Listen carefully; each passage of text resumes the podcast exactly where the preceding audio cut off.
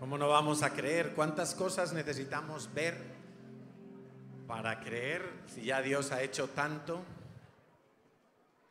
Yo puedo decir que era mudo y hoy puedo hablar, porque cuando yo era joven y bello, en la época del colegio y del instituto, era incapaz de hablar de mis sentimientos, era incapaz de a, hablar presencialmente en la clase con los demás alumnos. Cuando el profesor me preguntaba algo, me quedaba bloqueado y paralizado.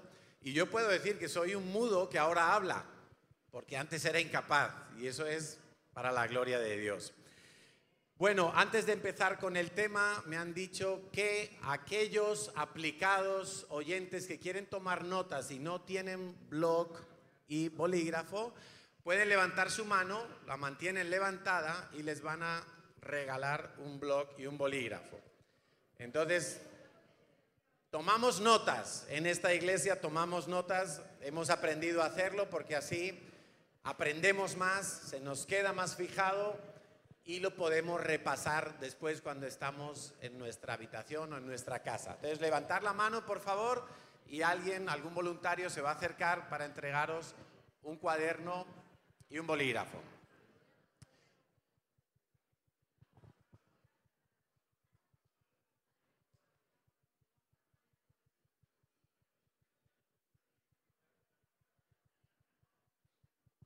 Bueno, Vamos a hablar de un tema, que no sé si lo van a poner por aquí, que es sobre la división. Si estás tomando notas y quieres poner un título a esta predicación o a este tema, es la división. Hace muchos años que estoy en Barcelona y me he reunido con muchos pastores, hemos, hemos tenido muchos encuentros de pastores y, y algo que es una tragedia es que uno acaba constatando que muchas iglesias han surgido por la división de otra iglesia anterior que ya existía. Y digo que es una tragedia porque esto es lo que hizo Satanás en el cielo, Lucifer, y tristemente muchas veces logra que se reproduzca este mal en el cuerpo de Cristo. Y es una tragedia porque nos roba eficacia como iglesia, como entidad de Dios, nos roba eh, el gozo y nos impide cumplir la gran comisión. Mateo 12, 25 dice el Señor Jesús algo que todos sabemos, lo saben los estrategas militares, lo saben los políticos y por supuesto lo sabe Satanás y trata de llevarlo a cabo dentro del cuerpo de Cristo. Y es que todo reino dividido contra sí mismo es asolado, toda ciudad o casa dividida contra sí misma no permanecerá, toda iglesia, toda célula, toda familia dividida contra sí misma no va a poder resistir los ataques. Y en este tiempo de Pascua, que nos vamos a estar limpiando de muchas cosas, pues una de esas levaduras que nos tenemos que eh, limpiar bien es precisamente cualquier levadura de división. Cualquier levadura que vamos a estar estudiando, vamos a ver cómo se puede haber introducido en nuestras vidas. Y, si queremos ser esa iglesia que nos compartía Jonier, esa iglesia llena del Espíritu Santo, esa iglesia que no solo tiene hambre del Espíritu Santo, sino que además está limpia, porque el Espíritu Santo no se mezcla con lo inmundo. Por su propia naturaleza no lo puede hacer. Entonces nosotros tenemos que ser personas que se limpian de toda levadura. Y hoy vamos a hablar entonces de la división.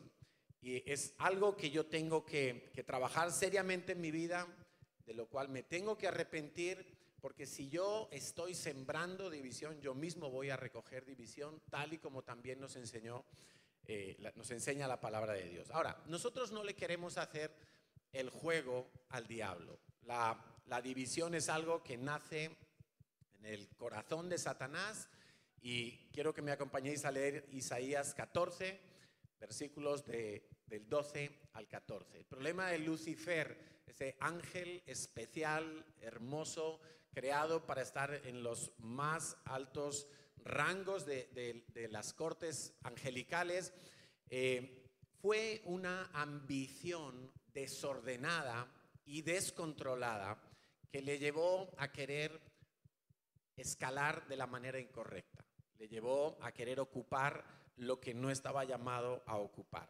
Dice en Isaías, ¿cómo caíste del cielo, oh lucero, hijo de la mañana? Cortado fuiste por tierra, tú que debilitabas a las naciones, tú que decías en tu corazón, mira lo que decía Lucifer cuando estaba cerca de Dios, cuando contemplaba el trono de Dios. Y él, él mismo era un ser esplendoroso, pero él decía, subiré al cielo, en lo alto, junto a las estrellas de Dios. Levantaré mi trono allí, a la misma altura de Dios, y en el monte del testimonio me sentaré a los lados del norte. Sus ambiciones eran fuera de todo orden. Él no estaba llamado a ocupar ese lugar, pero lo ambicionó fuera de orden y eso provocó un gran daño en su corazón. Y dice el versículo 14, sobre las alturas de las nubes subiré y seré semejante al Altísimo. No pudo en ningún momento arrepentirse frenar ese impulso que había en su corazón y le acabó llevando a rebelarse contra Dios. En Ezequiel 28 nos habla de cómo eh, Satanás, Lucifer, este ángel especial, hizo contrataciones, hizo eh, conversaciones, argumentaciones, de tal manera que tuvo una habilidad extraordinaria y logró convencer a un tercio de los ángeles que estaban en la presencia de Dios y que veían la presencia de Dios, los logró convencer para rebelarse contra Dios. Y si Satanás pudo convencer a seres que estaban viendo el trono de Dios, no podemos ser nosotros tan ingenuos de creer que nosotros no vamos a ser objeto del intento de engaño por parte del diablo. Claro que sí. El diablo codicia todo lo de Dios. Y la iglesia es de Dios. La iglesia le pertenece a Dios. La iglesia es y está llamada a ser el reflejo de Dios aquí en la tierra, el gobierno de Dios en la tierra. Y él ambiciona que él sea el centro de la iglesia, que él sea el centro de la adoración. Él quiere robar todo lo que le pertenece a Dios.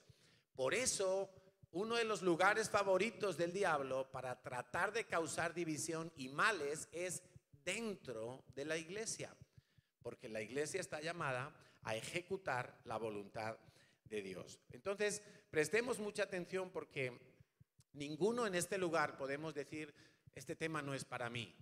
Ninguno en este lugar podemos decir, yo no tengo ese problema o nunca lo he tenido porque el diablo va a intentar tocar esa puerta. El diablo va a intentar que tu corazón se dañe como el suyo mismo se dañó en contra de Dios, viendo las excelencias de Dios en primera fila. Él se dañó contra Dios. Entonces, em, el diablo se desespera por tener el lugar de Dios, la autoridad de Dios, la honra de Dios. El diablo quiere que lo alaben como nosotros alabamos a Dios. El diablo quiere tener servidores, quiere tener honor, quiere tener un lugar especial y, así puede comenzar en nosotros mismos un brote de división. Cuando nosotros ambicionamos cosas dentro de la iglesia, puestos que le pertenecen a otro, fuera del orden establecido por Dios o fuera del tiempo establecido por Dios. Allí es donde nosotros podemos entrar en una vertiente de división. Entonces, eh, a veces se levantan en nosotros algunos pensamientos, algunas cositas que aparecen por allí y que si no estamos alerta pueden eh, empezar a fermentar y empezar a, aleudar toda nuestra masa. ¿no? Y, podemos pensar con más cosas como, no, es que si yo estuviera dirigiendo esa célula, es que si yo tuviera estos discípulos, es que si a mí me hubieran dado una oportunidad como se la dieron a fulano, es que a mí no me parece cómo se están haciendo las cosas. No sé, a lo mejor estas cosas en algún momento solo me han pasado a mí, pero esos pensamientos que le dejan a uno un poquito extraño, eh, nos tienen que llevar a estar alerta, nos tienen que llevar a decir, a ver, ¿qué está pasando aquí? ¿De dónde viene esto? Esto no viene de Dios. Eh, nosotros tenemos que ser hábiles para discernir. Por eso nos han compartido acerca de la llenura del Espíritu Santo, porque esa, inteligencia espiritual, eso no es de estudiar muchos libros, eso es la finura que de caminar con el Espíritu Santo tú detectas rápidamente cuando un pensamiento tuyo o un comentario de otra persona viene torcido. Y tú dices, no sé qué es, pero aquí hay algo. Eso es cuando tú caminas con el Espíritu Santo, lo vas a poder pillar. Y entonces si tú dices, aquí hay algo, te vas a orar, te vas a poner de rodillas y el Espíritu Santo te va a mostrar la jugada completa y vas a poder ser librado. Entonces, eh, la ambición, la ambición desordenada, ¿la ambición es buena o mala? Podríamos preguntar esto así como a modo de debate, pero no lo vamos a hacer. Yo lanzo la pregunta, tú la anotas ahí y luego meditas en ello. ¿La ambición es buena o mala? Pues es como el dinero, ni es bueno ni es malo. Todo depende cómo lo uses, para qué lo uses, de qué manera lo uses. Si tú tienes una ambición eh, en, el sentido de querer mejorar como líder, como servidor, como esposo, como trabajador, eso está muy bien, quieres mejorar, pero tienes que ser una persona que se sujeta. En la vida cristiana, más importante que los resultados son las personas, más importante que los logros son las personas. Y eso es algo que lo tenemos que tener siempre presente. Si en mi ambición yo me enfoco tanto en los resultados que me olvido de las personas, si están bien o mal, si las he pisado o las he edificado, entonces esa ambición es dañina, no viene con un corazón correcto. Yo tengo que estar eh, vigilando algunos factores en mi vida para saber si la ambición que tengo es buena o mala. ¿Tengo temor de Dios? o solamente tengo temor de mí mismo y lo que quiero es más y más y más. Si tengo temor de Dios, está bien, mi ambición va a estar sujeta. tengo obediencia y sujeción a mis pastores, a mis líderes. Si eso es así, mi ambición va a estar fluyendo en el momento en que el Espíritu Santo vaya dando paso y vaya canalizando todas las cosas. Pero si yo soy una persona rebelde, no sujeta a las autoridades, esa ambición que tengo me va a acabar dañando a mí, a mi célula, a mi iglesia y puede hacer destrozos en, más ámbitos. Entonces, ambición más orgullo. Esta es una fórmula matemática, a mí me gustan mucho las fórmulas matemáticas. Ambición más orgullo igual división. Garantizado. Si soy una persona orgullosa, si no soy una persona humilde, sencilla, que sabe esperar, que sabe escuchar la voz de Dios, que sabe ser guiado por el Espíritu Santo, esa ambición va a producir rebelión y división. Entonces, eh, a mí me llegan a veces personas y me dicen, eh, Carlos o pastor, yo tengo llamado a servir a Dios. Bueno, qué bien. Así, lo dije yo también en su momento a mis pastores. Yo tengo llamado, yo quiero servir. Yo quiero comerme el mundo, yo quiero ir donde, donde me digan que vaya, yo voy a ir.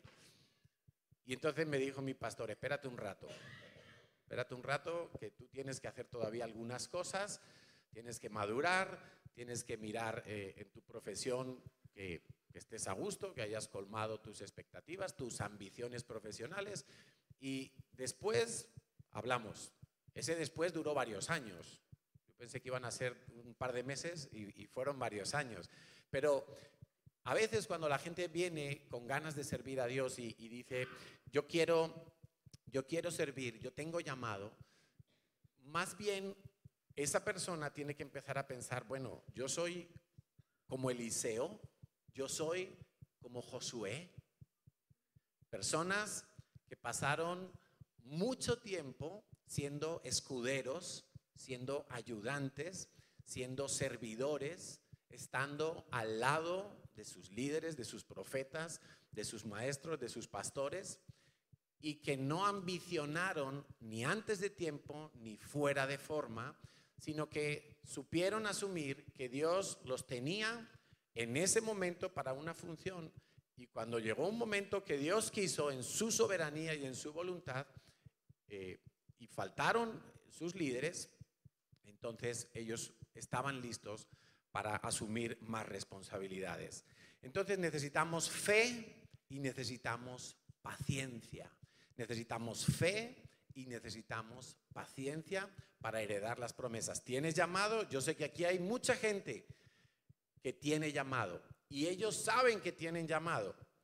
Y algunos lo han manifestado y han venido y han hablado con los pastores y nos han dicho, yo tengo llamado, yo quiero servir, yo quiero ir a las misiones, yo, yo quiero formarme. Muy bien, necesitas en este momento tu formación, no solamente es Biblia, no solamente es que ores en el poder del Espíritu Santo, es que formes tu carácter, que aprendas a estar sujeto. Dice en 2 de Pedro 1, del 5 al 7, vosotros también, poniendo toda diligencia por esto mismo, añadid a vuestra fe virtud, a la virtud conocimiento, al conocimiento dominio propio, al dominio... Y nos da una, una lista de ingredientes que yo tengo que tener en mi carácter. Yo tengo que saber esperar, tengo que saber entender, eh, las instrucciones que me dan, someterme fielmente a lo que me dicen. Y si me toca esperar uno, diez o veinte años para llegar a donde yo creo que Dios me ha llamado, pues voy a esperar, porque los tiempos de Dios son perfectos. ¿Estamos entonces formando nuestro carácter correctamente? Para no ser un problema, básicamente, para no ser un problema en la iglesia. Porque de las cosas más difíciles que nos toca vivir en la iglesia es trabajar con gente que tiene ganas, pero no sabe sujetarse, no tiene paciencia, no ha formado su carácter. Entonces, cada dos por tres están pisando gente, saltándose los semáforos, están saltándose límites y, y sabemos que tienen el llamado de Dios, porque es que el llamamiento lo hace Dios, es irrevocable, es Dios el que lo establece, pero se puede frustrar si no aprendemos a vivir con un carácter sujeto a la dirección del Espíritu Santo. Entonces, alguien que tenga llamado, que sepáis que los pastores vamos a estar observando su vida. Si ora, si va a la vigilia, si diezma, si obedece, si obedece en las cosas pequeñitas. En las cosas pequeñitas, en, esos detallitos que a veces uno dice, no, pues me han dicho que ponga aquí cuatro sillas, pero yo voy a poner cinco porque cabe una más. ¿Hay alguien aquí? bueno, pequeñas cosas, trabajando la obediencia.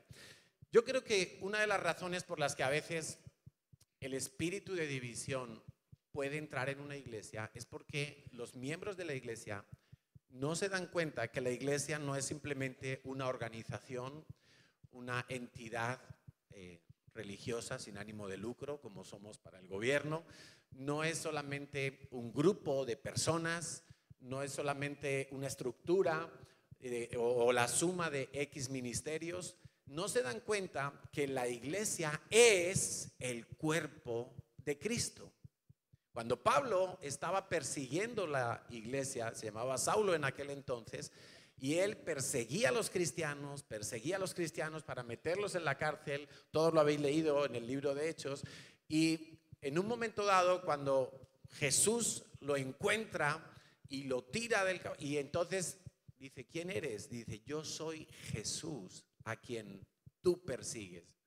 Me imagino que en ese momento le reventó las neuronas y dijo, pero si yo estoy persiguiendo cristianos. Y, y me habla una voz del cielo. Yo soy a quien tú persigues. La iglesia es el cuerpo de Cristo. La iglesia es la novia, la esposa. Tiene tanto valor que cuando Dios ve que tocan su iglesia, Dios no se queda quieto. Dios no, yo entiendo muy bien lo que hizo Will Smith. ¿eh? ya metiendo aquí la actualidad, alguien me decía, ¿y usted qué opina, pastor, del bofetón de Will Smith? Y pues no sé, pero si alguien se mete con mi mujer, no sé, no sé lo que pasaría. ¿Cómo? Si estaba actuando, no lo sé, pero vamos, el otro se la llevó bien, ¿eh? Entonces, no lo sé. Yo, yo sé que si alguien toca la iglesia de Dios, Dios va a levantar su mano. Y Dios la va a defender, porque es su esposa, porque es su amada. Es la amada por la que Jesús derramó su sangre. No es cualquier cosa. Si nosotros lográramos entender que la CCI, siendo una de las tantas iglesias que hay en España y en el mundo, que la CCI no es simplemente una organización, que no es simplemente un intento de, personas apasionadas de hacer algo relevante, sino que es parte del cuerpo de Cristo, nosotros tendríamos más temor de Dios y nos pensaríamos dos veces cada paso, cada palabra, cada comentario, cada situación que nosotros tenemos que vivir dentro de la CCI. La CCI es parte del cuerpo de Cristo. La CCI no es un invento de nadie, es algo que Dios regaló a, Europa para que su nombre se ha dado a conocer. Entonces, ¿cuál es tu reacción cuando dentro de la iglesia eh, tú ves un error o ves una debilidad en uno de los pastores o en tu líder de célula o en la persona que está dirigiendo eh, tu equipo donde, donde estás sirviendo en el ministerio? ¿Cuál es tu reacción? ¿cuál es, eh, eh, dónde, ¿Para dónde vas? ¿A quién lo comentas? ¿Oras por esa persona o empiezas a hablar? Empiezas a comentar con otros, mira lo que pasó, pasó esto. Hay gente que dice, ay, ven, oremos por fulanito, que es que le he visto. Y no te lo dice para orar, te lo dice para que te enteres de un fallo de fulanito. Porque así trabaja el diablo. El diablo es muy astuto, es muy sutil. Y nosotros a veces somos muy bobitos, sobre todo cuando caminamos en nuestras fuerzas y no tenemos al Espíritu Santo. Entonces vamos a hablar de cuatro espíritus que eh, tienen que ver con la división. Son espíritus que toman el nombre de personas que en la Biblia nos cuentan que ellos se dividieron contra sus autoridades. Y creemos que efectivamente hay demonios asociados con eso que en su día fueron personas físicas, pero que hoy actúan con el mismo corazón, con la misma estrategia y, trabajan en medio de las iglesias. El primero es el espíritu de Coré. Está en números 16, no vamos a leer eh, todo el capítulo, pero es una buena tarea para el tiempo de la siesta. Eh, Coré era uno de los líderes de Israel, era primo de Moisés y Aarón y era uno de los príncipes de Israel. No era un don nadie. Tú sabes que la mayoría de las veces cuando una iglesia se divide es porque los que están más arriba se rebelan, no porque se revela el último que llegó, sino los que están más arriba. Entonces, si tú quieres estar más arriba, tú dices, no, yo quiero ser líder y yo quiero ser responsable y yo quiero tener una célula y un equipo y yo quiero, muy bien, está bien. El que anhela obispado, buena cosa desea, pero acuérdate de formar tu carácter, de formar y de ser una persona llena del Espíritu Santo que sabe discernir en el Espíritu lo que está aconteciendo a tu alrededor. Coré, en un momento dado, con su, influencia, convenció a 250 príncipes de Israel para ir en contra de Moisés y Aarón. Pero ¿cuál era básicamente? Yo te lo voy a poner en, eh, eh, la Reina Valera 2030. ¿Qué era, ¿Qué era lo que estaba diciendo Coré cuando empezó a hablar con esos 250 príncipes? Él básicamente estaba diciendo, oye, ¿qué se cree Moisés? ¿Se cree que solo Dios le habla a él? también tengo al Espíritu Santo. Yo no necesito ir a la iglesia para que Dios me hable. Es que, claro, eh, no solo el pastor tiene al Espíritu Santo y tiene dones. Yo también tengo la Biblia. Yo, a mí también Dios me habla. Yo también profetizo. Yo también, a mí también Dios me muestra cosas. Y es verdad, por supuesto, aquí nadie tiene la exclusividad de nada. Faltaría más. Pero ese, ese tipo de mensajes fue el que Coré, Datán y Abirán empezaron a, promover en medio de la congregación. Y hubo 250, que no son pocos, 250 príncipes, personas que tenían gente a su cargo, personas influyentes, que se dejaron contaminar porque ellos mismos tenían algún problema en su corazón y no supieron decirle a Coré, oye Coré, pero tú qué babosadas estás diciendo, tú no te estás dando cuenta que estás pasando un límite, estás yendo contra la persona que Dios puso a, a dirigir a Israel, estás cuestionando a Dios, no a Moisés. Estás cuestionando cómo Dios está organizando la nación de Israel, que en ese momento estaba empezando a existir. Imagínate, no era una crítica contra Moisés, era una crítica directamente contra Dios. Entonces, eh, el tipo pues logró convencer un montón de gente, Dios tuvo que actuar, como no puede ser de otra manera, tuvo que cortar eso de raíz y contundencia, con contundencia, y, y acabó con eso, ¿no? Entonces, a veces nosotros eh, podemos tener este espíritu si empezamos a cuestionar cómo se hacen las cosas en la iglesia. Si yo empiezo a cuestionar cómo están haciendo las cosas los pastores, por qué pusieron a este, por qué ponen en la alabanza a uno y a mí no me ponen, por qué el otro está allí y a mí no me ponen a servir, y por qué el horario, y por qué, y por qué, y por qué, y yo no corto eso, un espíritu de división empieza a ahondar en mi corazón si yo no me arrepiento de eso, si yo no me vuelvo a Dios, si yo no confieso mi pecado, ese espíritu de división va a terminar con mi vida en primer lugar y puede que con haciendo daños en mi familia, en mi célula o en mi iglesia. Entonces no podemos eh, caer en ese error. Hay personas que en la iglesia utilizan un lenguaje espiritual, pero no tienen Espíritu Santo. Hay personas que en la iglesia hablan bonito porque conocen los versículos de la Biblia, pero los usan cuando no toca y con las personas que no están a su cuidado.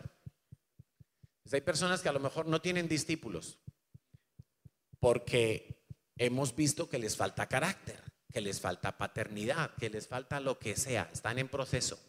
Pero entonces se ponen a pastorear a los que no son sus discípulos se ponen a dar consejos, se ponen a regalar libros, se ponen a profetizarles, se ponen a decirles cosas porque están ambicionando, como Coré, lo de Moisés. Entonces es como yo también tengo al Espíritu Santo y nadie lo duda. Pero ¿dónde lo tienes? ¿Lo tienes en el bolsillo o lo tienes reinando, dirigiendo y guiando tu vida? No demos rienda suelta a todo lo que pensamos. No demos rienda suelta. Y rienda suelta quiere decir hablarlo. Yo a veces me espanto de mí mismo de las cosas que puedo llegar a pensar. Había un vídeo de estos de Don Bueno, ¿no? Que decía, si, si pusiéramos un, grabador de pensamientos, como si fuera una grabadora de conversaciones, un grabador de pensamientos, de un solo día, y de repente los pusieran aquí en la pantalla, todo lo que Carlos Villanueva ha pensado en el día de ayer. Saldríais corriendo aquí, pero vamos, de aquí a Madrid, sin parar.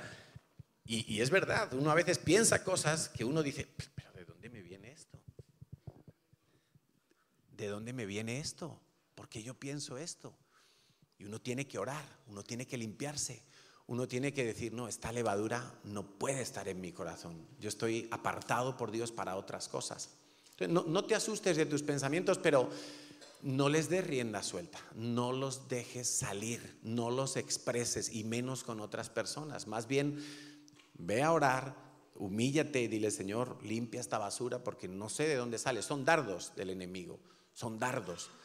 Y si tú los dejas que lleguen y se claven en tu corazón, eso va a empezar a inyectar el veneno. Eh, cuando estábamos en el tiempo de la alabanza, de, la anterior predicación, yo veía que alguien tenía que sacarse un dardo del corazón. Así lo he visto literalmente. Ya el escudo de la fe no lo tenía puesto, llegó el dardo y ya lo que queda es simplemente a lo Rambo. Tengo que quitar ese dardo del corazón porque me está soltando veneno. Otro espíritu de los que encontramos en la palabra de Dios está en el segundo libro de Samuel, capítulo 15, y es el espíritu de Absalón. Absalón eh, era uno de los hijos del rey David, era hermoso, bello, tenía una melena impresionante y era talentoso, quédate con este dato, era alguien que destacaba, era alguien que destacaba. Y quiero hablar de los que destacan en la iglesia, porque Absalón en un momento dado eh, era un candidato al trono, era alguien que estaba ahí en la órbita del trono, hijo del rey David, y mm, en un momento dado, por una circunstancia familiar, eh, un medio hermano de él, violó a una medio hermana de Absalón y aparentemente el rey David no, no, no, puso mucho remedio allí, no disciplinó, eso es lo que dicen los teólogos, que no disciplinó a sus hijos y eso causó que Absalón se enojara internamente contra su padre. Yo digo que si él se enojó contra su padre es porque pues no pudo perdonar, porque todos los padres cometemos errores, ¿no? A ver dónde están mis hijos. Y Absalón eh, entendió que su padre no había tomado cartas en el asunto de la manera que debía haberlo hecho, que no castigó a ese hermano que violó a la hermana. Y bueno, él estaba ahí con una herida en su corazón contra su padre. Y somos conscientes, los pastores somos conscientes que a veces hay gente en la iglesia que tiene heridas hechas por nosotros. Pueden ser heridas más o menos profundas. Pueden ser heridas que son un rasguño, como a veces van los niños al botiquín prácticamente pidiendo una ambulancia y tienen un arañazo ahí, porque con un cardo se ha hecho un, pequeño rasguño. Y hay otras veces que, hay gente que puede tener heridas más profundas. Eh, por nuestros errores o por cosas que ellos han interpretado como errores. Y eso, eso es real, no, no lo podemos negar porque es así. A nadie le gusta la disciplina, ¿verdad? ¿A alguien aquí le gusta la disciplina? Cuando disciplinamos a nuestros hijos, cuando son pequeñitos y les decimos, tranquilo, que a mí también me duele, ellos no se lo creen. Se lo podemos decir toda la vida. cuando tengan hijos lo van a entender. Esa es, esa es nuestra seguridad. Pero a nadie le gusta la disciplina. Y a veces en la iglesia, los pastores, que somos los encargados de poner la disciplina que sea necesaria, porque es la cabeza la que tiene que poner el límite y poner la sanción. Padres que estáis aquí, vosotros sois los que tenéis que poner los límites a vuestros hijos. ¿Cuánto tiempo pasan con el móvil? ¿Cuántas horas de televisión? ¿Qué aplicaciones usan? Vosotros tenéis que poner los límites, pero no solo los límites, tenéis que poner también el después de que me he pasado el límite, ¿qué pasa? Mi hijo tiene que saber, tu hijo tiene que saber que tú le vas a dar con la vara, que, que eso duele, saltarse un límite duele. Y a veces en la iglesia nosotros tenemos que disciplinar a las personas. Y nos duele a nosotros también. A lo mejor el discípulo dice, no me lo creo. no, nosotros no nos estamos quitando ninguna espinita. Estamos disciplinando por tu bien porque mis hijos han aprendido por la vara cuando se han equivocado. Y así aprendemos todos. Cuando nos equivocamos, tenemos que experimentar un quebranto, algo que nos duela, porque si no, vamos torpemente a repetir el mismo error una y otra y otra vez. Cuando alguien es disciplinado en la iglesia, normalmente no le gusta. Yo todavía no me he encontrado a nadie que, que si yo le digo, oye, ven, me vas a entregar los discípulos, vamos a reorganizar esto, necesitas descansar, necesitas trabajar ciertas actitudes, necesitas ponerte bien en esto. Y no he encontrado a nadie, pero a nadie todavía que me diga, ay pastor, gracias, gracias que llegaste a tiempo y me has librado de esta carga. Y, era justo lo que necesitaba. No, normalmente, normalmente la reacción es, ay no, pero déjamelos un poquito más, que yo voy a cambiar, ya verás que no hace falta. O se callan. Esos son los más peligrosos. Porque los que se callan normalmente mm, se quedan ahí con el sentimiento de injusticia, que era lo que le pasó a Absalón. Absalón tenía un sentimiento de injusticia. Mi padre ha sido injusto conmigo.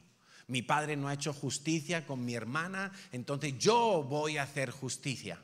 Lo que no hizo mi padre, y una vez más la ambición, yo voy a ocupar el lugar de mi padre, porque mi padre lo ha hecho mal. Y yo personalmente no creo que a David lo hiciera mal en ese momento, el rey David, pero él lo percibió como un error de su padre y como una injusticia. Y eso le llevó a empezar a hablar mal de su padre, indirectamente. Cuando la gente venía a Jerusalén a resolver asuntos administrativos y a tener eh, causas con el rey y que resolviera pleitos y cosas, él se ponía a la puerta, se ponía allí y empezaba a decir, uy, aquí no, esto, ah, la seguridad social va muy lenta, aquí nadie te va a atender. Si yo fuera el rey, otro gallo cantaría. Si yo fuera el rey, este problema que tú tienes, yo te haría justicia, yo te lo resolvería. Impresionante, pero empezó a dar un golpe de Estado contra su propio padre. Empezó a dividir el reino. Porque evidentemente cuando se levantan dos cabezas, pues va a haber una división. Va a haber alguien que quiere ir con uno y alguien que quiere ir con otro. Esto es lo que empezó a hacer Absalón. Entonces, ¿qué necesitamos nosotros eh, cuando ese espíritu quiere venir y tomar algo de nuestras vidas, algo de nuestro corazón. Si tú has sido disciplinado en alguna ocasión, pues quiero que sepas que la disciplina persigue dos cosas. Uno, que te duela, y está bien si te duele, está muy bien si te duele, pero ese dolor tiene que ser un dolor para arrepentimiento, tiene que ser un dolor para que tú digas, me equivoqué, lo hice mal, pasé un límite, esto es lo que yo necesitaba. Y quizá tardas una semana, un mes, tres meses. Necesitas que te duela, pero necesitas desarrollar confianza en tus pastores. ¿Quién puso al rey David como rey de Israel? ¿Se puso él mismo? ¿Acaso él hizo una campaña electoral para que le votaran y ganarse el cariño de la gente? No, es que Dios lo escogió de la forma más sobrenatural, cuando nadie se fijaba en él, Dios lo escogió, Dios lo puso. Y necesitas creer, necesitas creer que Dios ha puesto a Enrique y Emma, que Dios ha puesto a cada uno de los pastores en las ciudades donde estamos, que Dios ha puesto al líder que tienes en tu célula, que Dios ha puesto a ese jefe de equipo en el que tú sirves.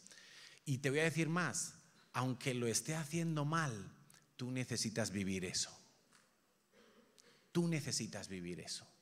Porque si tú tienes llamado, vas a ser probado en las buenas y en las malas. Y el rey David fue un excelente rey, porque en las malas él supo esperar que Dios resolviera las situaciones. Cuando Saúl lo trataba injustamente, él supo esperar. Por eso el rey David no quiso pelear con su hijo. Por eso el rey David, a mi modo de ver, no se equivocó en ese asunto de la violación, porque en su momento él había sido tratado injustamente y no se revolvió contra su pastor, no se revolvió contra su líder. Él se escondía, él buscaba a Dios, Señor, ayúdame, me están persiguiendo para matarme, yo no he hecho nada, Señor. Y Dios se encargó de, guardarle la vida y en el momento adecuado Él subió al trono. Entonces, eh, tú necesitas confiar que Dios ha puesto las personas adecuadas para guiar tu vida, para ayudarte en tu formación, para pastorearte, para ministrarte, para estar a tu lado y acompañarte. Necesitas creer eso. Créelo, por favor, créelo. Ninguno de nosotros nos hemos puesto aquí por nosotros mismos. Ninguno de nosotros hemos diseñado un plan para estar de pastores en ninguno de nosotros. Si a mí me dicen cuando yo tenía 15, 20 años, Carlos, tú vas a vivir de esta manera, tú vas a predicar la palabra de Dios aquí y allá, yo hubiera dicho, eso, vamos, eso es ciencia ficción. Jamás, jamás pensamos en algo así. Dios ha ido colocando a las personas en el lugar correcto. Por favor, créelo. Haz un acto de fe, de confianza y este espíritu no podrá entrar a tu corazón. Otro espíritu que afecta a la iglesia, ya hemos visto dos. El tercero es el espíritu de Jezabel. En el primer libro de Reyes, 18, 19, varios capítulos, nos habla de la vida de Jezabel, que fue una mujer, eh, pero que ahora hay un espíritu de Satanás que toma ese mismo nombre y actúa de la forma que actuó esta mujer. Jezabel era una reina, hija de rey también, esposa de rey, idólatra, usaba su posición, usaba su lugar de autoridad para usurpar una autoridad mayor, que en este caso era la de su esposo, el rey Acab, por medio de la manipulación, la corrupción, mentiras, sensualidad y una cantidad de cosas muy fuertes. Y, esto es un ejemplo, nosotros hemos estudiado mucho de Jezabel, hemos visto muchas predicaciones, temas en los diferentes congresos, porque sabemos que es un espíritu que se mueve en las familias, es un espíritu que se quiere mover dentro de la iglesia, porque en la iglesia es una esfera de autoridad. Hay pastores, hay líderes, hay servidores, hay, una, hay toda una jerarquía, hay un diseño dado por Dios y ahí donde hay autoridad, en los gobiernos, etcétera, es donde Jezabel se mueve como pez en el agua y va a querer desplegar todas sus, todas sus artimañas. Esta mujer, Jezabel, entre otras cosas, era muy alcahueta con su marido. Es decir, si el marido se encaprichaba de algo, ella, en lugar de decirle y de ayudar a su marido en su debilidad, ella le alimentaba la debilidad. Y esto es un mensaje para las esposas y para los que quieren casarse. Que busquen una esposa espiritual que les ayude en sus debilidades, que no les tape los pecados, sino que se ponga en su sitio y diga, no, esposo, esto que tú estás diciendo, esto que tú estás pensando, esto que tú estás barruntando, esto no es de Dios. Tú necesitas humillarte, tú necesitas orar más, tú necesitas, que no sea gotera, que no sea gotera, ¿vale? Pero que sea espiritual. Que con pocas palabras también se puede decir mucho y sobre todo orando. Una esposa que ayude a su marido en su debilidad. No que si el marido dice, ay, eh, me quiero endeudar para comprarme un chalet en la montaña. Y va la mujer y, ya va al banco y habla para que le den el crédito y no tienen para comer. No le des todos los caprichos a tu marido, ayúdalo a estar centrado en la voluntad de Dios. Eso, ahí venga las esposas, dale al, dale al maridito, venga, dale al maridito. Pero no le des una colleja. Esta mujer le consentía todo a su marido, le hacía, eh, le hacía el trabajo sucio para que el marido estuviera contento, pero en el fondo lo que ella quería no es que su marido estuviera contento, sino era ella estar gobernando, ella tener la sensación de yo soy la que manda, yo soy la que hago, la que deshago, la que organizo, la que pongo, la que quito, la que muevo los hilos, la que enredo, etcétera, etcétera, etcétera. Jezabel tenía el control, aunque no tenía la autoridad. Y Jezabel, el espíritu de Jezabel, cuando entra en una iglesia, cuando entra en una familia, cuando entra en una persona, empieza a oprimir la autoridad espiritual. Esa es una de las características que tiene este espíritu. El espíritu de Jezabel pone cargas en el espíritu de los pastores, pone cargas en el espíritu de los profetas, en el espíritu de los intercesores. Y muchas veces el pastor o el líder está agotado y cansado y no es porque tenga mucho trabajo, sino porque hay un espíritu que está oprimiendo su espíritu, que lo está cargando. Y uno dice, bueno, me tomo unas vacaciones, me tomo un día libre, me tomo, hago algo, me despejo, me voy al corte inglés, me voy a la tienda de Mac, me voy a donde sea.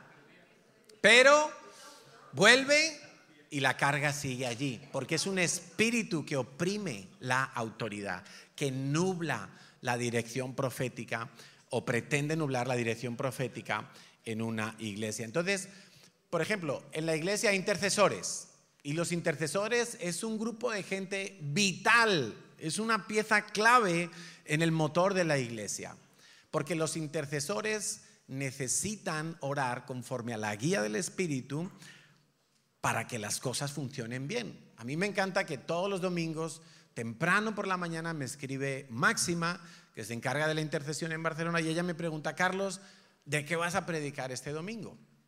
Y entonces yo le digo, pues mira, voy a predicar de tal cosa, hay que orar por esto y esto. Y me encanta que me lo pregunte porque yo sé que ellos llegan temprano a la iglesia el domingo y se ponen a orar en base para que estemos en unidad, para que no estén pegando tiros sin, puntería, sino para que en unidad la iglesia se coordine y funcione. Entonces, los intercesores necesitan vigilar mucho que no entre un espíritu de Jezabel a tu vida y quieras tú manipular, dirigir al pastor con tu intercesión o con tus mensajes proféticos y pasa esto y he tenido este sueño y he tenido... A veces a mí me cuentan cosas y yo digo, mira, yo no, yo no sé qué es esto, pero lo que sí sé es que no es de Dios.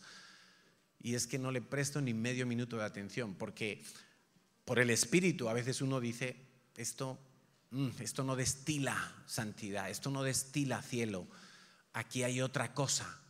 Eso es algo que viene para cargarme a mí, para dañarme, para descentrarme, para oprimirme y no lo recibo. Entonces los intercesores necesitan vigilar y velar mucho, como tienen su corazón, eh, de qué manera están orando los profetas para no ser engañados. Porque el pastor necesita profetas, la cabeza que dirige necesita profetas. Al final es la cabeza el que decide y el que va adelante, pero los profetas son necesarios, los intercesores son necesarios. No pervirtamos la profecía, no pervirtamos. A veces nuestras propias oraciones son oraciones manipuladoras hacia Dios, porque le estamos diciendo a Dios todo lo que tiene que hacer. Le estamos diciendo a Dios cómo lo tiene que hacer. Por ejemplo, mira un ejemplo muy sencillo tú te quieres comprar un teléfono, te quieres comprar un teléfono y vale, qué sé yo, 500 euros. Y tú dices, Dios, que lo bajen a 400 porque es lo que tengo ahorrado. ¿Estamos limitando a Dios o no?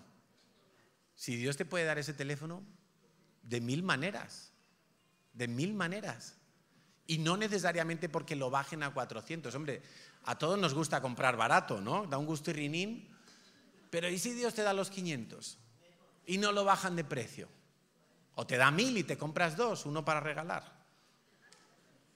Pues Dios lo puede hacer, pero en nuestras oraciones muchas veces tratamos de controlar a Dios. No, Dios, lo tienes que hacer. Yo sé que tú lo quieres hacer porque tú eres papito Dios, que eres muy bueno, pero lo tienes que hacer como yo diga. Y no, ahí ya está Jezabel rondándonos. Otro espíritu es el espíritu de Judas.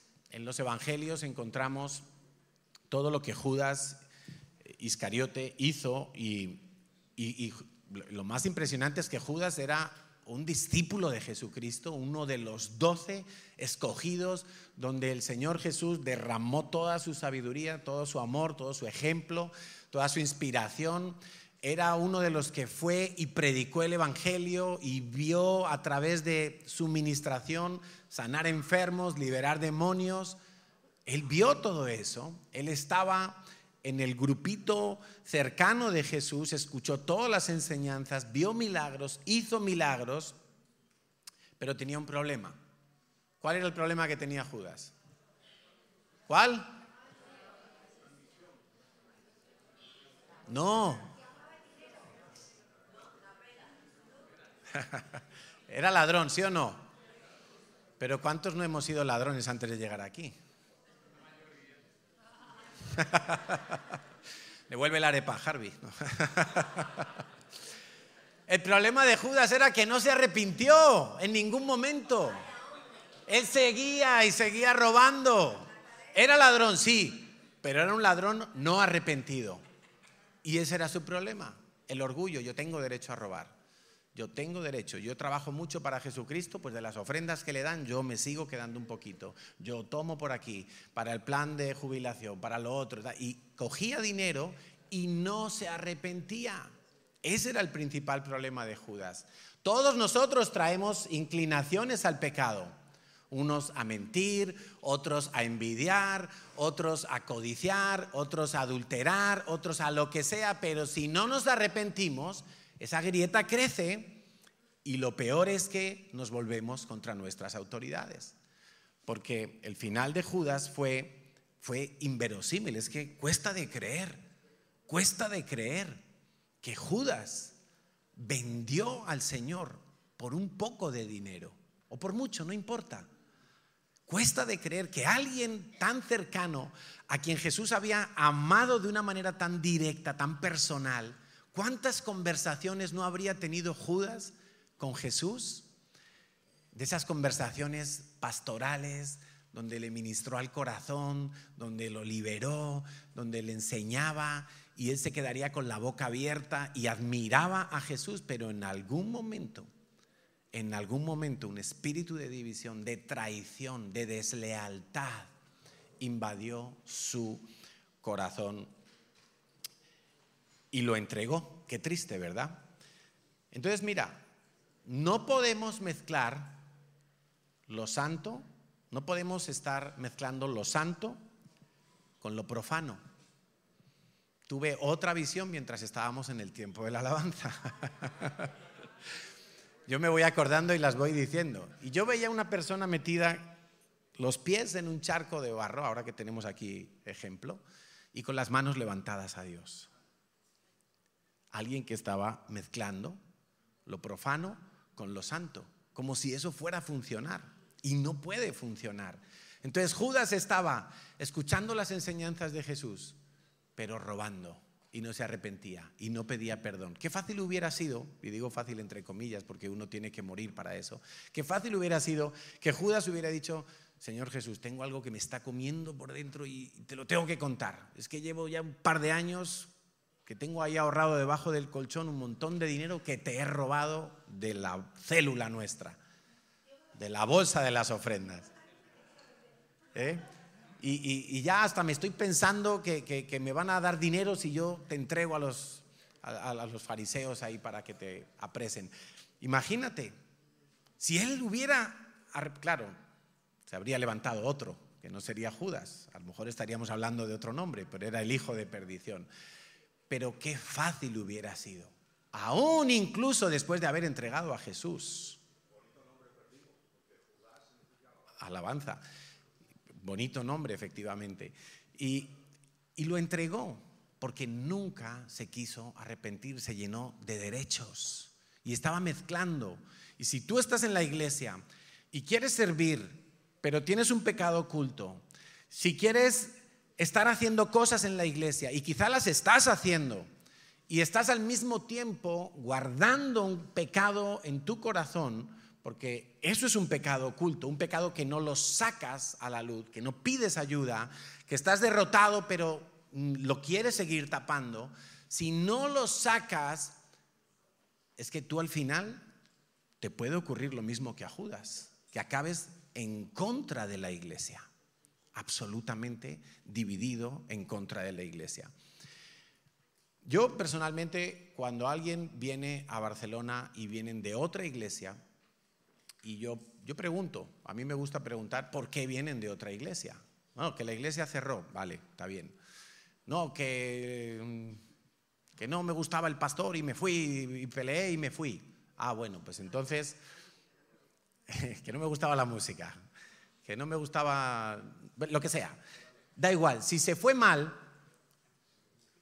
tiene que empezar de abajo, tiene que perdonar, tiene que pedir perdón, tiene que sanarse, porque yo no quiero una persona que se fue mal y que quiera seguir mal. No la quiero en mi iglesia. ¿Por qué? Porque nos va a dañar a todos. Me va a coger a cuatro bebés espirituales y los va a dañar y los va a apartar del Señor. Y no queremos eso. Entonces, cuando viene alguien de otra iglesia, a mí me gusta enterarme, ¿por qué razón? ¿Por qué razón? Y si es algo que está ahí torcido y que está mal, vamos a tomar muy en serio que esa persona viva un proceso de sanidad completo. Mira, uno puede irse de una iglesia, pero uno puede irse bien o puede irse mal. Yo tengo aquí a mi amigo Abraham, que le pedí permiso para contar esto. Abraham estuvo con nosotros varios años en la iglesia, algo aprendería, no sé, hoy, ¿no? Algo, alguna cosilla por ahí. Y entonces un día va y se echa una novia de otra iglesia. Digo, ¿pero dónde vas, Abraham? Bueno, se echa una novia de otra iglesia, Marlene, que está por aquí también. ¿Dónde está Marlene? A ver, ahí atrás. Marlene. Y entonces, pues claro, llega el momento de la pregunta. ¿Y en qué iglesia nos vamos a quedar? ¿Nos quedamos en CCI o nos quedamos en, Betania, que es la iglesia de, de? Y yo digo, bueno, pues tendréis que orar. si, tú me preguntas a mí, quédate aquí. Pero ese soy yo. Yo no soy Dios. Yo no sé lo perfecto. Entonces le preguntaron a Dios. Le preguntaron a Dios, ellos escucharon lo que Dios les decía y decidieron quedarse en la iglesia de Marlene. Y muy bien. Y eso es irse bien. Eso es irse bien porque es Dios moviendo las cosas. Y entonces, pues somos amigos, hablamos, nos llamamos, mira, está aquí en el Congreso echándonos una mano, tintín, eso es irse bien. Pero uno también se puede ir mal. Irse mal, ¿qué es? Irse mal es cuando yo me voy quejándome, murmurando, hablando, hablando mal, y eso es irse mal. Y eso, eh, cuando tú maldices y tú maldices a algo que es parte de la iglesia de Dios, tú te estás metiendo en un problema muy serio muy serio. Es que estás eh, ofendiendo a Dios. Yo quiero que tú entiendas eso. Y no porque pretendamos ser la iglesia perfecta. No. Eh, sube el nivel, por favor. Estamos eh, entendiendo las cosas en el Espíritu. Somos parte del cuerpo de Cristo. Yo he aprendido a desarrollar un temor de Dios para cuando me toca hablar de otros pastores o comentar cosas de otras iglesias. Y uno como pastor que, ve noticias cristianas y, y llegan correos con noticias del mundo cristiano y muchas veces, tristemente, llegan noticias, ah, que tal pastor ha tenido tal problema, que tal iglesia ha tenido tal división, que tal... A mí personalmente, aunque no conozca apenas de nada a esas personas, me duele, a mí me duele porque yo veo al diablo contento con todas esas cosas. Y tú ves los foros en, las redes sociales. Sí, porque tal, porque cual, porque el otro, porque el de más allá. Madre mía, yo digo el diablo frotándose las manos con la iglesia dividida, con la iglesia enfrentada. No porque tu doctrina, no porque tu doctrina, no porque tú haces esto y yo no y tú sí. A mí personalmente me duele he aprendido a desarrollar un temor de Dios, de no hablar mal, porque ¿quién soy yo? Si Dios lo puso, ¿quién soy yo? Y si Dios lo quita, ¿quién soy yo? Tengamos ese temor de Dios en nuestro corazón. Jesús le dijo a Judas, Juan 6:70, no he escogido yo a vosotros doce y uno de vosotros es diablo, pero esa palabra diablo en el original, en otros pasajes del Nuevo Testamento se traduce como calumniador, chismoso, acusador, falso acusador. Eh, no estaba diciendo que Judas era el diablo, literalmente. Estaba diciendo, es, es alguien que, que va a hablar mentiras, que va a calumniar, que va a hablar falsedades.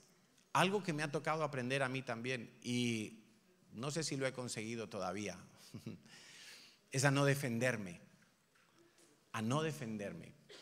Hace poco unas personas en, Google pusieron una reseña mala de CCI Barcelona. Y claro, pues eh, me molestó, me molestó mucho.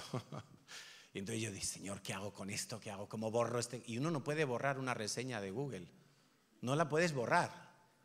Si es buena, guay, si es mala, te la comes. Y yo dije, pero Señor, ¿cómo puede ser que esta persona nos esté criticando, pero si, si ni nos conoce, si solo ha venido una vez a la iglesia? Bueno, un rollo. Yo oré, digo, Señor, pues ya. Y el Señor me decía, no te defiendas. Porque mi idea, claro, yo soy informático, sé un poquito de esas cosas. Yo estaba por decirle a todos los jóvenes, poner reseñas positivas. Vamos a enterrar esa reseña negativa debajo de una montaña de reseñas positivas. Yo estaba ahí en mi carne, vamos a hacerlo ahí, que cuando vean reseñas, para encontrar esa mala tengan que bajar tres páginas. Así no la encuentran. Y el Señor me dijo, no te defiendas, no te defiendas. Y, y me ha tocado poner en práctica eso. Cuando la gente alguna persona que se ha ido de la iglesia y se ha ido mal. Y recientemente en Barcelona hemos tenido un caso. Y entonces, pues a mí me ha tocado, bueno, Señor, tú me vas a defender, yo no me voy a defender. Que me acusen de lo que quieran. Una vez uno me acusó de robarme los diezmos, lo que tantas veces ponía aquí que como un ejemplo. Dice, ¿cómo se va a robar un pastor los diezmos si los diezmos son para los pastores? Pues hubo uno, porque nos equivocamos en el certificado ese de Hacienda, que, en vez de poner la cifra que era, pues alguien administrativo, no vamos a mirar a ningún lado, pues solo puso los decimales, 0,28, vale. Y entonces cuando le llegó el certificado, me están robando los diezmos, dijo. Digo, no hombre, es un error, tranquilo, lo corregimos. No, no, no, que me lo están robando. Digo, vale, pues te estamos robando, venga, ya no me defiendo más. me ha tocado aprender a no defenderme. Ah, el mensaje de Google lo borraron. Porque ponía una palabra de que éramos muy extremistas. Y la palabra extremistas Google la, la, la canceló.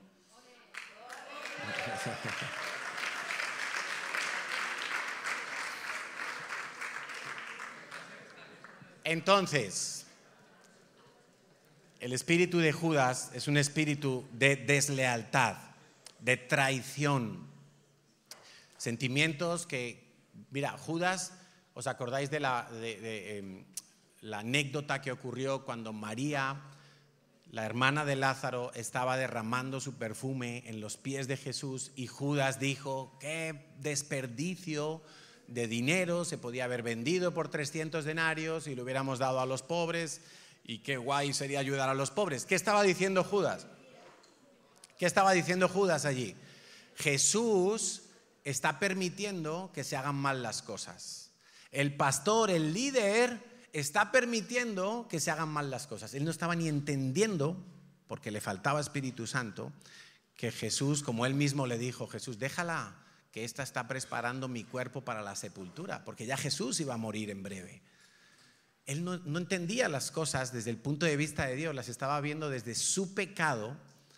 Claro, ese corte que le metió Jesús allí, yo creo que ese fue la gota que le colmó el vaso a, a Judas, el vaso de la traición. Aprendamos a ser leales, por favor. Tenemos que desarrollar lealtad. Lealtad a nuestros pastores, lealtad a nuestras iglesias, lealtad al Señor por encima de todo, a su palabra.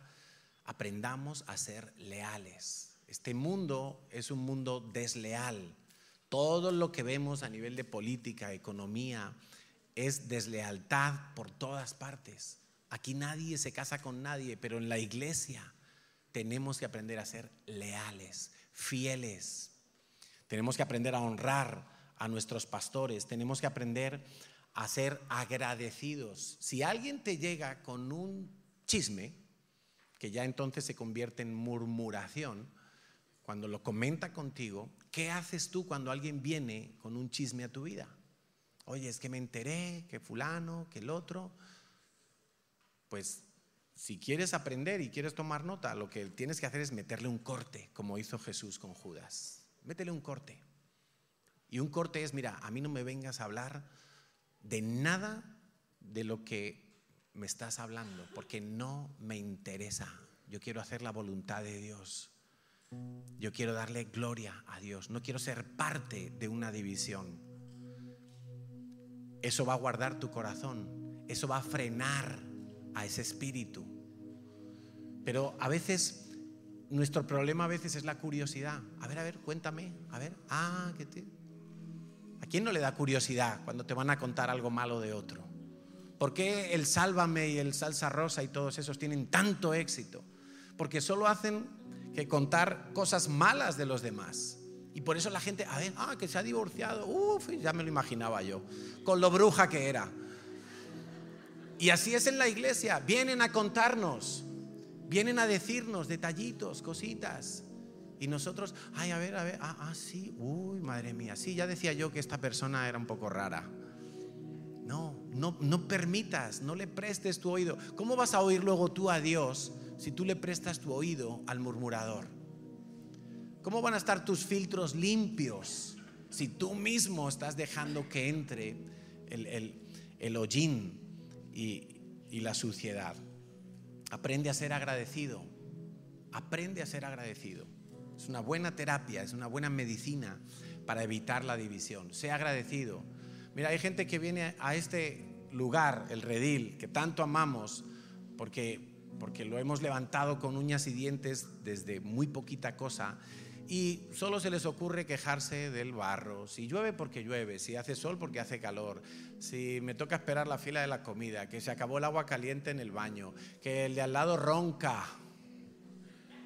Algunos ya se han dado cuenta que hablan en lenguas por la noche también.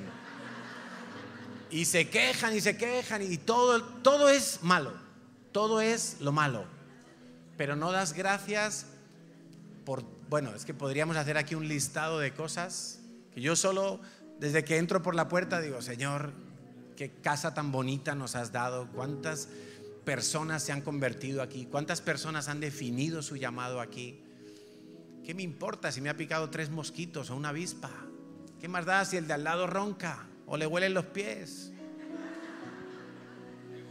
Si Dios está definiendo vidas aquí. El Señor nos habló hace muchos años que esto era un semillero, un semillero. Y lo, lo creemos hasta el día de hoy. No lo hemos visto completo, pero lo creemos hasta el día de hoy. Tenemos que dar gracias por todo, dice la palabra de Dios, por todo. Te tocó el filete más pequeño, dale gracias a Dios. Da gracias por todo. Tienes un líder que está todo el día encima de ti, dale gracias a Dios. ¿Qué sería de ti si no estuviera encima tuyo? Tienes un pastor que predica largo, dale gracias a Dios.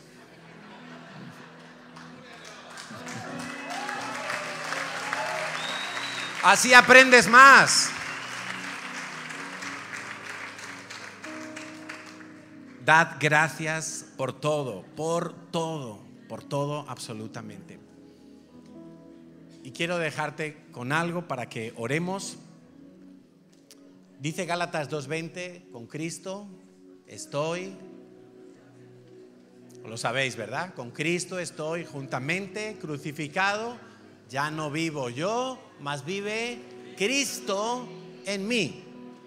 Eso quiere decir que si tú estás crucificado con Cristo, tú ya no sientes. Un muerto no habla, un muerto no se queja, un muerto no se ofende, un muerto no murmura, un muerto no se defiende. Con Cristo estoy juntamente crucificado. No, es que lo que me ha dicho, es que me están acusando de, es que no me llamó en mi cumpleaños, es que me tocó la peor cama, es que hace frío, es que, no, un muerto, un muerto no pide hoja de reclamaciones. Un muerto no siente ni padece, porque ya no vivo yo, ahora vive Cristo en mí que eso sea una realidad y una verdad en tu vida, porque entonces nunca te vas a ofender, nunca jamás te vas a revolver contra una autoridad, nunca.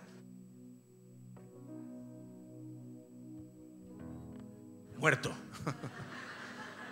como el micrófono. Oramos, vamos a orar. Y lo que vamos a hacer es arrepentirnos si tú crees que algo de esta levadura está en tu vida, si has podido identificar o identificarte con alguna cosa, pues mira, ya, eso ya está. Si has llegado y has hablado con otros, si has estado participando de comentarios, de murmuración, ya eso no se puede recoger, pero lo que sí puedes hacer es arrepentirte.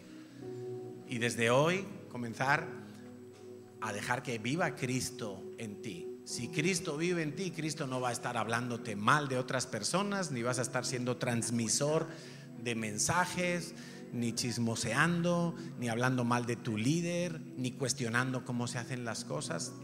Cristo está centrado en una sola cosa y es salvar y salvar y salvar más almas y ya dar a conocer la obra a más y más personas. Solo en eso está interesado Jesucristo. Y tú te vas a volver así si Él vive a través de tu vida. Entonces, Padre, en esta mañana nosotros queremos renunciar activamente, Señor. Queremos renunciar al espíritu de contienda. Queremos renunciar a ese espíritu de pleito y de pelea. que muchas veces provoca bandos, provoca grupos, Señor, que se enfrentan unos a otros. Señor, quiero traer delante de ti la ambición que hay en mi vida. Quiero ser una persona sujeta a mis pastores. Dale gracias a Dios por el líder de tu célula, por el líder de tu curso, por el líder, por el pastor de tu iglesia. Dale gracias a Dios y dile, Señor, quiero traer esa ambición a tus pies. Quiero poner el llamado que me has hecho delante de ti. Quiero ser sujeto a mis pastores, porque si no me sujeto a mis pastores, Señor, ¿cómo, cómo me voy a poder sujetar a ti que no te veo? Señor, quiero renunciar en esta mañana a toda levadura de división, a todo espíritu de Coré, a todo espíritu de Absalón. Quiero rendir mis talentos, quiero rendir las capacidades que tú me has dado, Señor. Quiero entender que todo es un regalo que tú has puesto en mi vida para que tú brilles, no para que yo brille, no para que yo tenga renombre. Señor, en el nombre de Jesús, renunciamos en esta mañana al espíritu de Jezabel en nuestros matrimonios, en la crianza de nuestros hijos, en el liderazgo de la iglesia. Renunciamos, Señor, a querer manipular a otros, a querer manipular la doctrina, la profecía, la enseñanza.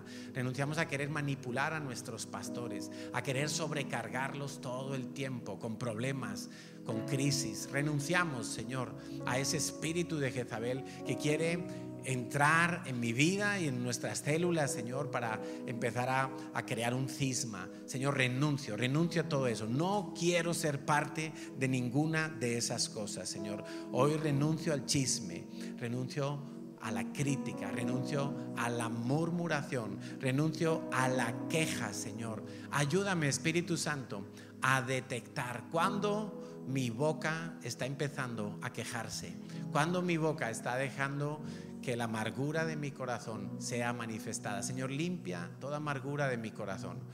Y hoy queremos hacer un ejercicio de fe, Señor, y queremos perdonar a los que nos han ofendido. Aquellos líderes, quizá pastores, autoridades, padres, que hicieron algo mal contra nosotros. Al menos así lo, lo hemos percibido. Señor, y hoy decido, hoy decido perdonar. No quiero volver abrir esa herida. No quiero dejar que el enemigo use eso en mi contra. Señor, hoy le cierro la puerta a todo enemigo de la santidad, a todo enemigo de la unidad. Hoy le cierro la puerta a los sentimientos de ira, de venganza, de odio, de enojo, de resentimiento. Señor, renuncio a todas esas cosas que están creando un ambiente feo en mi corazón. Renuncio a los comentarios que he escuchado de otras personas que se han ido de la iglesia. Renuncio a las perversidades que han dicho. Renuncio a sus argumentos, Señor. Hoy los desecho con tal de conocer a Cristo. Hoy los desecho, Señor, con tal de ser un vaso limpio que tú puedas llenar con tu Santo Espíritu. Señor, y hoy clamo para que todos los que están aquí, los que nos están viendo a través de internet, hoy puedan hacer un pacto de fidelidad y de lealtad con esta iglesia, con esta casa, con los pastores que tú has puesto en la CCI, Señor, con Quique y Emma. Señor, gracias, gracias porque tú escogiste a tus siervos, porque tú me trajiste a esta iglesia, Señor, porque tú me pusiste en este lugar. Señor, voy a dejar de creer en las casualidades, voy a dejar de creer en el azar y hoy quiero aceptar que en tus planes estaba que yo estuviera aquí. Quiero aprender, quiero ser formado, quiero crecer, Señor, pero quiero crecer sano. Quiero ser una persona llena de tu Santo Espíritu. Quiero que mi boca bendiga y no maldiga más. Quiero perdonar a todo aquel que se ha levantado a criticarme, a ofenderme, a todo aquel que no hizo justicia conmigo, al que me trató mal, a que no me consideró, al que no me dio la oportunidad. Señor, hoy lo perdono en el nombre de Jesús. Y hoy te digo, Señor, aquí está mi vida. Haz conmigo como tú quieras hacer. Haz conmigo lo que tú quieras. a la manera, a la forma, en el tiempo, con los recursos, en el lugar, con las personas que tú quieras, Señor. Yo no quiero tomar la iniciativa. Quiero, Señor, que tú me dirijas en todo, en el nombre de Jesús. Gracias, Dios Todopoderoso. Gracias, Señor, porque tú eres bueno. Gracias porque tú eres fiel. Señor, agradecemos por este lugar.